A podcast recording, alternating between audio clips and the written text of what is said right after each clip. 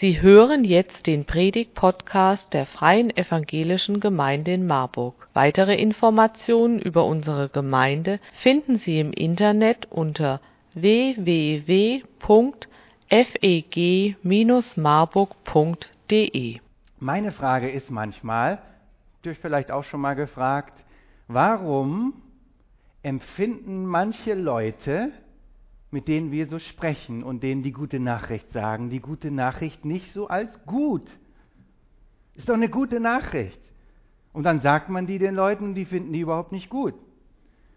Und manchmal hat man das Gefühl, dass auch manche Christen vielleicht gar nicht mehr so genau wissen, was ist, was war eigentlich nochmal das Gute an der guten Nachricht. Ja, Jesus ist gestorben für uns am Kreuz, das hat noch jeder so auf dem Schirm und manchmal wird es ja auch vereinfacht so gesagt. Evangelium, ja, wenn du nicht in die Hölle willst und wenn du in den Himmel willst, dann musst du eben, der arme Jesus steht draußen vor der Tür und klopft, dann lass ihn doch nur endlich rein. Wird ihm auch schon ganz kalt da draußen. Und dann kommt er rein und dann hat man nicht so wirklich einen Plan, aber man kommt irgendwann im Himmel an. 50 Jahre kann das bei manchen dann schon dauern, aber irgendwann kommt man dann im Himmel an. Also so dieses Himmel und Hölle. Aber was ist das Gute an der guten Nachricht für die Zeit dazwischen? Und in diesem Text hat Paulus äh, davon gesprochen, was eigentlich das Gute ist. Aber ihr habt das gelesen, ganz am Anfang, da sagt er, der Geist, der euch Weisheit schenkt und Offenbarung zuteil werden lässt, damit ihr geöffnete Augen haben könnt und euer Herz sieht. Das bedeutet, das Gute an der guten Nachricht ist uns vielleicht nicht immer so ganz klar. Was wir brauchen, ist eine Offenbarung. Aber dieses Wort Offenbarung, wer benutzt das denn schon heute? Ich habe das nicht benutzt. Als ich vor dem Kleiderschrank war und mich gefragt habe, was ich anziehen will, habe ich nicht auf eine Offenbarung gewartet. Manchmal sollte ich das vielleicht. Aber was ist eine Offenbarung? Mir hat hier immer das Bild geholfen von Mose. Mose steht auf dem Berg Nebo und er sieht schon das verheißene Land. Er steht auf dem Berg und er hat ein Bild davon, was Gott schenken möchte, was Gott dem Volk Israel schenken möchte. Bei Mose war es leider so, dass er selber da nicht reingekommen ist. Aber ich glaube, Gott möchte uns, wenn er uns eine Offenbarung schenkt, ein Bild geben, was Gott für uns hat, dass wir es wirklich sehen können mit dem Herzen mit dem Herzen, mit den Augen des Herzens und dass wir dann nicht nur auf dem Berg stehen bleiben, sondern dass wir dann da reingehen, um das auch einzunehmen, die Offenbarung, die er uns gezeigt hat. Und jetzt ist die Frage, wir haben es in dem Bibeltext schon gehört, was sind die drei Dinge, die Paulus hier erwähnt? Ihr sollt wissen, welche Hoffnung mit eurer Berufung verbunden ist. Ihr sollt die Herrlichkeit des Erbes sehen. Und das dritte, die überwältigend große Kraft. Berufung, Erbe und Kraft. Und auf die drei Dinge wollen wir heute mal blicken. Und unser Gebet ist, dass Gott uns unsere Augen des Herzens aufmacht, dass wir das Gute an der guten Nachricht ganz neu erkennen. Das erste, und da haue ich direkt raus, ist, wenn wir berufen sind von Gott, dann sind wir Heilige geworden.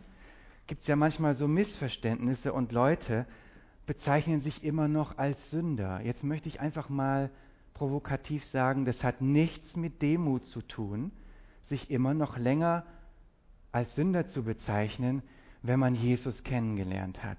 Kein Christ im Neuen Testament wird länger als Sünder be bezeichnet sondern wir sind Heilige geworden. Warum ist das so wichtig, dass ich mich nicht länger als Sünder sehe, sondern als Heiliger, als jemand, der zu Gott gehört? Na, ich möchte ein Beispiel nehmen. Zum Beispiel, deine Eltern haben immer zu dir gesagt, ja, du bist doch ein Versager. Du kriegst ja gar nichts hin.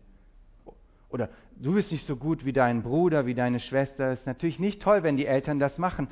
Aber wenn man sich so wahrnimmt als Versager, dann ist die Wahrscheinlichkeit sehr groß, dass man sehr oft versagt. Man rechnet damit förmlich, man wartet förmlich darauf. Und wenn man sich immer als Sünder bezeichnet, Was macht ein Sünder? Ein Sünder sündigt. Für den ist das ganz normal, dass er sündigt. Ich war mal in einem Hauskreis und da war einer, ein junger Mann, da waren nur Männer, also da, und dieser Mann, der hatte eine Sünde, die hat er einfach nicht unter die Füße gekriegt. Und dann wurde die jede Woche wieder hervorgeholt, auf den Tisch gepackt und die Sünde wurde immer größer und größer und größer und es ist nichts Schlechtes daran. Es ist sogar sehr gut und es ist ein biblisches Prinzip, dass wir unsere Sünden voreinander erkennen sollen. Aber das ging völlig aus dem Ruder. Alle haben sich nur noch auf diese immer größere Sünde konzentriert und wisst ihr, was das Ende vom Lied war? Nach drei, vier, fünf Wochen hatten plötzlich auch andere im Hauskreis dieses Problem. Es ist ein biblisches Prinzip, dass auf das, was wir uns konzentrieren, so werden wir auch. Deswegen sagt uns die Bibel, schaut auf Jesus, den Anfänger und Vollender eures Glaubens. Ihr seid Heilige, ihr gehört zu ihm. Aber nicht nur das. Er geht noch einen Schritt weiter, Paulus, im Verlauf des Epheserbriefs und sagt, wir sind Heilige und wir sind in Christus. Also ich habe da sehr lange gebraucht, wenn ich darüber nachdenke, mir das klar zu machen. Und ich, ich brauche immer noch viel Zeit darüber nachzudenken. Ihr seht mich jetzt hier so, wie ich bin. Ich stehe jetzt wirklich hier. Aber gleichzeitig sitze ich im Himmel zur Rechten des Vaters. Vielleicht kennt ihr ja auch die Frage, hört Gott überhaupt mein Gebet oder ist das an der Zimmerdecke hängen geblieben? Aber wenn man sich bewusst macht, wir sind in Jesus, in Christus und wir sitzen zu Rechten des Vaters, wo das pulsierende Leben von seinem Thron kommt, wo das Leben, wo der Ursprung des ganzen Universums herkommt. Und neben dem sehen wir, sitzen wir und wir sehen ihn und wir können uns einfach zu ihm wenden und sagen, Vater, das brauche ich. Dann müssen wir uns ja eigentlich gar nicht mehr fragen, ob mein Gebet an der Zimmerdecke auf der Erde hängen geblieben ist, wenn ich weiß, ich sitze in Christus neben dem allmächtigen Gott, der Himmel und Erde gemacht hat. Das ist etwas, über das wir viel nachdenken und meditieren können, dass wir in Christus sind. Und das Letzte, als ob das nicht schon heftig genug wäre. Wir sind in Christus und Christus ist in uns, die Hoffnung der Herrlichkeit. Christus ist in uns. Der allmächtige Gott hat sich mit uns eins gemacht und ist in uns drin und ist Teil von uns geworden, sodass wir anfangen so zu denken wie er. Wir sind jetzt keine kleinen Götter, aber die Bibel sagt, dass wir teilhaftig sind der Göttlichkeit haben wir da mal drüber nachgedacht. Und deswegen ist es auch nicht ausreichend, wenn wir sagen, wir kommen irgendwann mal in den Himmel, sondern im Gegenteil, der Himmel hat sich klein gemacht und kam zu uns. Jesus hat gesagt, das Reich der Himmel ist mitten uns, unter uns. Es ist nahe gekommen. Und jeder, der Jesus kennt und der Jesus folgt, bei dem ist Jesus in seinem Herzen und der Himmel ist in deinem Herzen. Jetzt schaut man sich vielleicht den Nachbar an und man denkt sich so, okay, ähm, ob da jetzt wirklich der Himmel, weiß ich jetzt nicht. Aber das ist eine Wahrheit, die wir glauben müssen und die wir glauben dürfen, die total begeisternd ist. Wir haben Identität dadurch, dass Christus in uns wohnt. Wir sind auf einmal ein Gebäude von seiner Herrlichkeit. Er wohnt in uns. Wir sind Freunde Gottes geworden. Wir gehören zur königlichen Familie, zur priesterlichen Familie. Wir haben einen Auftrag. Wir sind Verkündiger von der Versöhnungsbotschaft. Wir sind seine Freunde. Wir dürfen Vater sagen zum Papa im Himmel. Ihr kennt das wahrscheinlich im Moment in Deutschland, in unserer Gesellschaft. Da geht die Identität verloren. Leute sagen, du siehst vielleicht so aus, aber vielleicht bist du überhaupt gar nicht so, vielleicht bist du eigentlich ganz anders. Und das wird dargestellt als große Freiheit. Was aber selten gesagt wird, ist, dass es die Leute für richtig große Probleme stellt. Wir sind jetzt nämlich quasi am Anfang einer komplexen Reise, wo wir uns erstmal selber finden müssen. Und viele schaffen das überhaupt nicht, sich zu finden. Und es endet in Depressionen. Immer mehr in Deutschland. Warum? Weil die Identifikation fehlt, weil die Identität fehlt. Und die Gemeinde, sie hat etwas ganz Besonderes, ein Evangelium, was richtig zeitgemäß ist und was richtig attraktiv ist für die Leute da draußen, denn sie suchen Identität. Und wir haben Identität, weil Christus in uns ist. Das Evangelium, die gute Nachricht bedeutet, wenn wir an die Berufung denken, dass wir Identität haben. Und wenn Leute zu uns kommen, können wir diese Identität weitergeben.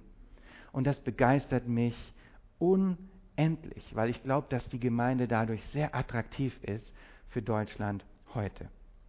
Das nächste ist das Erbe. Wir haben ja schon gehört, wir sind im Himmel, dadurch sind wir auch Miterben, denn wir sind in der himmlischen WG, alles was Gott gehört, dürfen wir quasi mitbenutzen. Ihr kennt eine Geschichte, die kennt ihr alle vom verlorenen Sohn. Der erdreistet sich doch tatsächlich und kommt zu seinem Vater und sagt, gib mir mal, gib mir mal jetzt hier das Erbe zieht ab. Was wir manchmal nicht lesen oder vielleicht überlesen, in Marburg, ihr wisst das alle, aber manche anderen Gemeinden, deswegen muss ich das nochmal sagen. Der Vater hat ja dann, der ist ja sehr fair, der hat einen Teil diesem Sohn gegeben. Und dann steht in der Bibel, und er gab den anderen Teil dem anderen Sohn. Vielleicht sogar den größeren Teil, weil der andere ja der ältere Sohn war.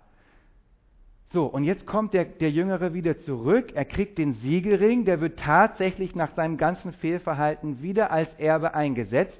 Und jetzt kriegt der ältere Sohn das mit. Und jetzt kommt etwas ganz, ganz Heftiges, was er sagt. Ich lese euch das mal vor. Viele Jahre arbeite ich jetzt schon für dich. Nie war ich dir ungehorsam, aber mir hast du noch nicht einmal einen Ziegenbock geschenkt, damit ich mit meinen Freunden feiern konnte. Und das ist so ein Symbol für viele Christen heutzutage. Ne? Da setzt man sich für die Gemeindeprogramme ein. Man macht in der Kinderstunde mit, man backt, man kocht, man predigt, man lehrt, man lädt ein, man plant, man kehrt, man schippt Schnee, man macht und tut und tut und tut. Und irgendwo hat man das Gefühl, dass es vielleicht immer noch nicht gereicht hat. Oder man fragt sich, was tut Gott eigentlich am Ende des Tages für mich?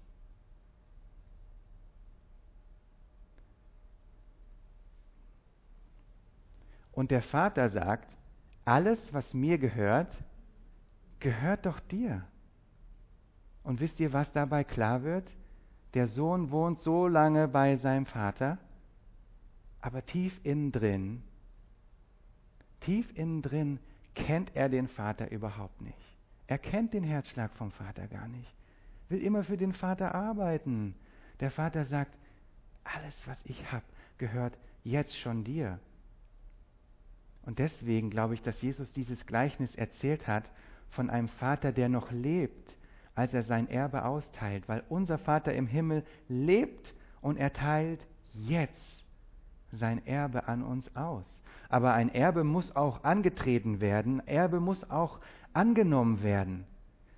Und der Vater sagt zu uns, hey, alles, was mir gehört, gehört doch auch dir.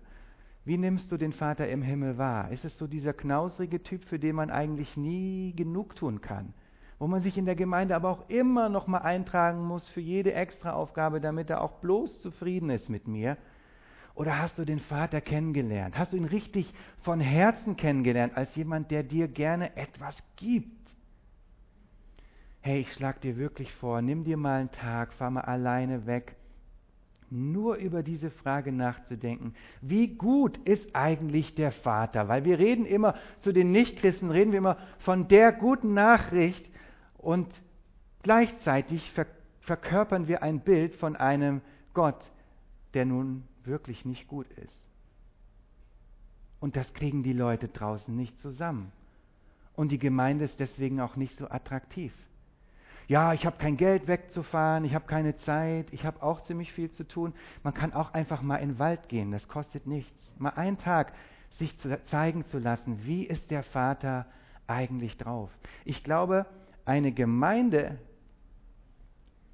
wo die Menschen dieses überströmende Leben, dieses überfließende Leben, von dem Jesus gesprochen hat, leben, ist attraktiv für die Menschen draußen und für unsere Mitmenschen.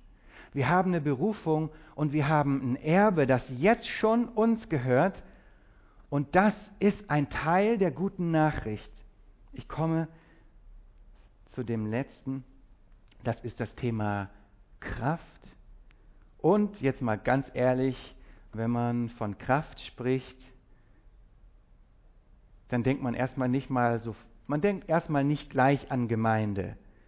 Und ich glaube auch, dass die Leute draußen, wenn ihnen Kraft fehlt zum Leben oder wenn sie Kraft brauchen für ihre Beziehung oder für ihr Leben, für ihre Herausforderung, dann kommen die manchmal nicht auf die Idee, dass es diese Kraft in der Gemeinde geben könnte. Mir ist das ganz plastisch geworden, verrückte Geschichte. Vor zwei Jahren waren wir hier bei einem Besuch in, bei meinen Eltern in Norddeutschland und ich schlage die Zeitung auf und dann steht da eine herzliche Einladung zum Hexenfest. Und das war keine einmalige Sache, sondern dieses Hexenfest stand da, wurde jetzt nun schon zum zehnten oder fünfzehnten Mal äh, abgehalten. Und das war nicht weit weg von da, wo wir wohnten. Und ich habe mich aufgeregt und ich habe gesagt, das darf doch nicht. Und da muss doch mal einer was und es kann doch nicht sein. Warum kommen die Leute zu einem Hexenfest? Warum kommen die nicht in die Gemeinde? Da müsste doch mal einer was tun. Und da habe ich gesagt, Gott, da müsste doch mal, dass da mal einer was tut. Und da hat Gott gesagt, ja, du. Und dann sage ich, nee, ich gehe da nicht hin. Also gut, vielleicht, wenn mein Schwager mitkommt, gehe ich dahin. Da habe ich gesagt, ja, hoffentlich hat er keine Zeit. Aber er fand die Idee, der fand die Idee richtig gut. Und dann, das war an einem Sonntag, und dann kamen wir da an bei diesem Hexenfest und mussten da Eintritt bezahlen. Und wir guckten uns so an und sagten, okay, wir sind hier, wir können auch mit den Leuten vor der Tür sprechen, oder wollen wir da jetzt echt Eintritt bezahlen? Und dann haben wir gesagt, komm, jetzt haben wir auch mal Eintritt, jetzt gehen wir da rein. Und dann waren wir im Hexenfest und da wurde gegongt, da wurde wahrgesagt. Die Leute haben, wer weiß, wie viele Euros bezahlt, um sich hin und her schaukeln zu lassen, Karten lesen. Du konntest deinen persönlichen Geistheiler finden. Ihr glaubt ja nicht, wie das in Deutschland verbreitet ist. Es gibt mehr Hexen in Deutschland als Pastoren, wusstet ihr, ne? Das ist ein Fakt. Und Worauf ich hin will, wir kamen dann zu dieser Oberhexe, das wussten wir allerdings nicht, da war so eine Frau, wir dachten, die sprechen wir mal an und dann haben wir gesagt, können wir für sie beten im Namen Jesu? Sind sie krank oder irgendwas? Wir beten für sie. Dann sagt sie, oh, ich bete auch für Kranke, allerdings äh, mit Jesus habe ich nichts zu tun. Und dann erzählte sie uns, dass sie aus der Kirche kommt. Aus der Kirche. Die Leiterin des Hexenfestes kommt aus der Kirche und hat dort diese Kraft nie gefunden und war sehr frustriert damit. Und jetzt organisiert sie ein Hexenfest, wo hunderte Leute kommen aus, aus ganz Norddeutschland und sich da alle möglichen schrägen Sachen geben. Dabei sollte doch die Kraft, die größte Kraft des Universums bei uns zu finden sein. Das Wort, das da im Griechischen steht, für die unvorstellbare Größe der Kraft heißt Dynameus. Ihr habt das schon gehört, da bin ich mir sicher. Davon haben wir unser, unser Wort Dynamit. Das ist nicht so eine liebe Kraft. Das ist so eine heftige Kraft, eine vibrierende Kraft, die nichts in ihrer Umgebung so lässt, wie es vorher war. Macht Dynamit ja auch nicht. Das knallt und alles ist erstmal anders. Und wo sehen wir das zum ersten Mal? Wir sehen, dass der Heilige Geist bei der Schöpfung über den Wassern ist. Aber es passiert nichts. Warum passiert nichts? Weil das Wort noch nicht da war. Und dann kam das Wort von Gott und er sagt, es werde Licht. Und das Wort verbindet sich mit dem Heiligen Geist und eine Kraft wird sichtbar, die niemals vorher irgendwie so im Universum da war. Und das ist noch nicht die größte Kraft. Die größte Kraft, die es gibt, die jemals passiert ist im ganzen Universum, vom Anbeginn der Zeit bis heute, die größte Kraft ist, als Jesus gestorben war und im Totenreich war. Und Gott durch seinen Heiligen Geist mit seinem starken Arm reingreift in das Totenreich und vorbei an allen Fesseln, an allen Totenreichen, an allen Verließen, an allen Engeln, an allen Dämonen und am Teufel reißt er Jesus aus dem Totenreich heraus und setzt ihn zur Rechten des Vaters im Himmel ein. Diese Kraft ist in dir mächtig und in dir wirksam. Diese Kraft ist in dir wirksam. Wie kann man jetzt mit dem Heiligen Geist zusammenarbeiten? Diese Worte, die wir nach Gottes Willen sprechen können, so wie am Anfang Gott gesagt hat, es werde Licht. Jesus hat uns viele Beispiele gegeben. Er hat gesagt, Lazarus, komm raus. Und Lazarus kam heraus. Petrus und Johannes haben gesagt, im Namen Jesu steh auf und geh. Und er stand auf und er ging. Was sagst du, wenn, weiß nicht, Finanzprobleme in deiner Familie sind? Sagst du dann, ach Mann, jetzt sind wir pleite. Dann sagt der Heilige Geist, Mensch, ich hätte so gerne mit dir zusammengearbeitet. Sag doch mal was, was Gottes Willen entspricht. Sag doch mal, Gott, ich weiß echt nicht mehr, wie das werden soll mit unseren Finanzen. Ich habe keine Ahnung, sieht nicht gut aus aber ich vertraue dir, du machst da was Gutes draus. Und der Heilige Geist nimmt das und Kraft kommt in unser Leben hinein. Welche Worte sprichst du, um mit dem Heiligen Geist zusammenzuarbeiten? Kennst du die Worte von Gott? Wenn wir in einen Notfall geraten, dann hilft es nicht zu sagen, ah, äh, kenne ich irgendwas aus der Bibel, Vater unser im Himmel, nee, das passt jetzt nicht, äh, du sollst nicht stehlen, du sollst nicht, das hilft einem dann auch nicht. Und deswegen ist es keine Gesetzlichkeit, das Wort Gottes zu kennen, sondern eine Möglichkeit, mit dem Heiligen Geist zusammenzuarbeiten. Die größte Kraft der Welt ist in den Christen wirksam. Und Lesen und Bibellesen ohne den Heiligen Geist ist fade. Wie beziehst du den Heiligen Geist ein in deinen Alltag in euren Sitzungen, in euren Ältestenkreis? Wie, wie, wie bezieht ihr den Heiligen Geist mit ein? Ich möchte die Predigt zusammenfassen und zum Ende kommen zu der Anwendung. Die gute Nachricht ist immer noch unfassbar gut. Die hat sich überhaupt nicht geändert. Die ersten Jünger haben ihr Leben für die gute Nachricht gegeben, weil die so gut ist. Und die ist immer noch genauso gut. Wenn wir um unsere Berufung kennen, dann haben wir eine Identität, die wir weitergeben können an die Menschen draußen. Wenn wir um unser Erbe wissen und um darum, wie gut der Vater ist, dann werden wir, wenn wir mit Menschen in Beziehung kommen, nicht als die Grantigen, die immer von einer guten Nachricht reden, aber das Gefühl haben, dass ihr eigener Vater im Himmel ihnen nichts gönnt, wahrgenommen.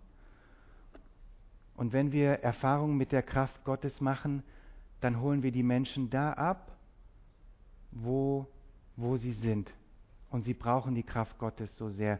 Die Geschichte mit dem Hexenfest ging noch weiter. Wir haben dann da nicht mit so vielen Leuten beten können, wie wir wollten. Immer wenn wir den Namen Jesus gesagt haben, waren die irgendwie nicht mehr so äh, offen. Und dann waren aber doch ein paar Leute, die haben mit sich beten lassen. Und eine Frau ging spontan besser mit ihrem Bein. Sie hat gesagt, ich habe da mit einem Schamanen, der hat da irgendwas gemacht, das hat ja nun gar nicht funktioniert. Und dann haben wir gebetet im Namen Jesu und sofort war es mit ihrem Bein besser. Und wir waren selber total begeistert. Und eine andere Frau war den Tränen nahe. Und dann ist im Jahr danach, da war ich dann in Südostasien, mein Schwager wieder hingegangen zu diesem Hexenfest und hat wieder mit der Hexenleiterin gesprochen. Und jetzt haben wir die Genehmigung, im nächsten Sommer einen eigenen Stand dort zu machen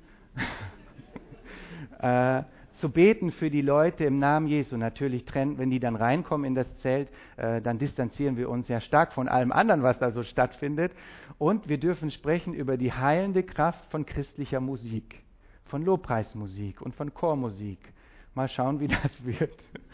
ähm, weil Menschen gerne in Kontakt kommen mit einem Gott und einer guten Nachricht, die wirklich gut ist. Und diese gute Nachricht, die dürfen wir verkünden und an die dürfen wir glauben. Und das ist die beste Nachricht der Welt. Und da dürfen wir richtig stolz sein. Ich habe mich, als ich so Teenie war, manchmal geschämt für die gute Nachricht, weil ich sie nicht so verstanden habe. Je mehr ich sie verstanden habe, desto weniger habe ich mich auch dafür geschämt. Wir wollen beten. Wir danken dir, dass du in unser Herz gesprochen hast über die Größe und Herrlichkeit der Berufung, über unser Erbe und über diese Kraft, die nicht von uns herauskommt. Wir allein haben keine Kraft. Wo soll die herkommen? Aber du in uns, wir in dir, da ist richtig Kraft. Ich danke dir dafür, dass du uns allen hilfst, dieses sehende Auge zu haben, diese Offenbarung, dass wir diese drei Dinge, wirklich tief in unserem Herzen erkennen, dass wir darüber nachdenken und meditieren in den nächsten Tagen und Wochen und dass du uns wirklich Offenbarung schenkst. Amen.